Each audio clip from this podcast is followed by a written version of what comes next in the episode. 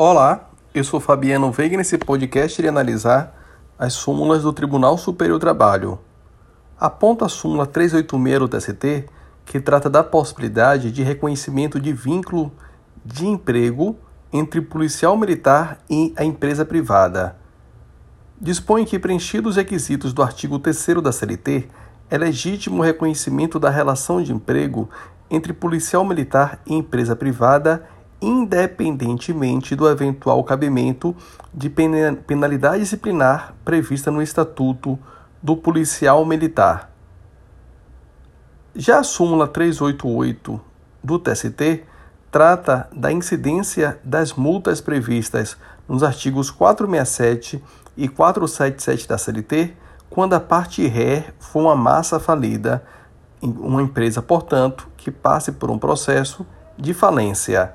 De acordo com a presente súmula 388, a massa falida não se sujeita à penalidade do artigo 467 e nem à multa do parágrafo 8 do artigo 477, ambos da CLT. A súmula 389 do Tribunal Superior do Trabalho trata do seguro-desemprego, da competência e a possibilidade de ensejar a conversão da obrigação de fazer em uma indenização. Dispõe o item 1 da presente súmula que inscreve-se na competência material da Justiça do Trabalho a lide entre empregado e empregador, tendo por objeto indenização pelo não fornecimento das guias do seguro-desemprego. Já o item 2 prevê que o não fornecimento pelo empregador da guia necessária para o recebimento do seguro-desemprego dá origem ao direito à indenização. A súmula 391 do TST, por seu turno, trata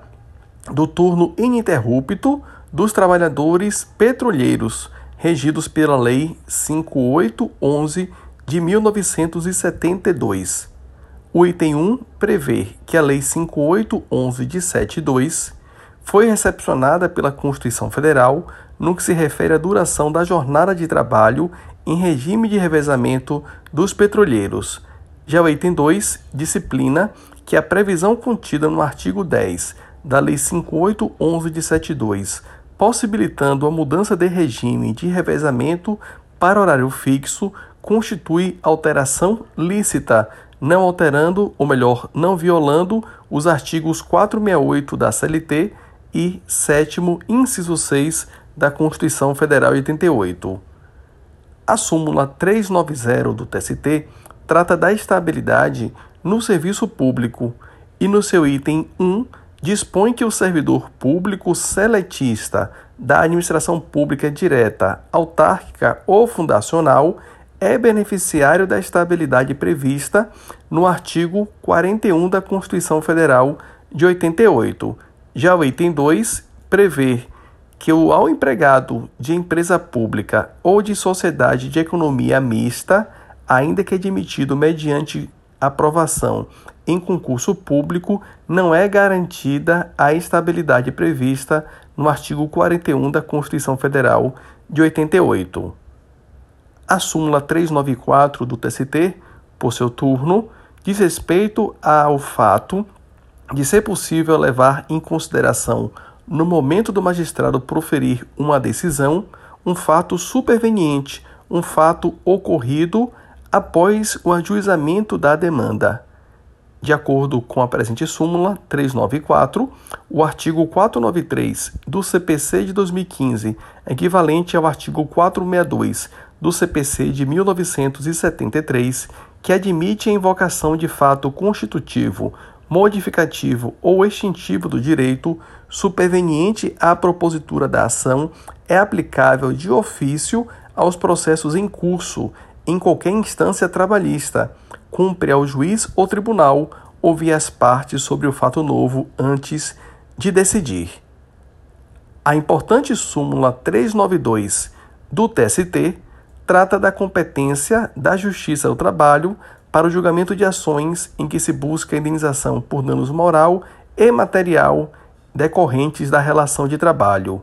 e dispõe que, nos termos do artigo 114, Inciso 6 da Constituição da República, a Justiça do Trabalho é competente para processar e julgar ações de indenização por dano moral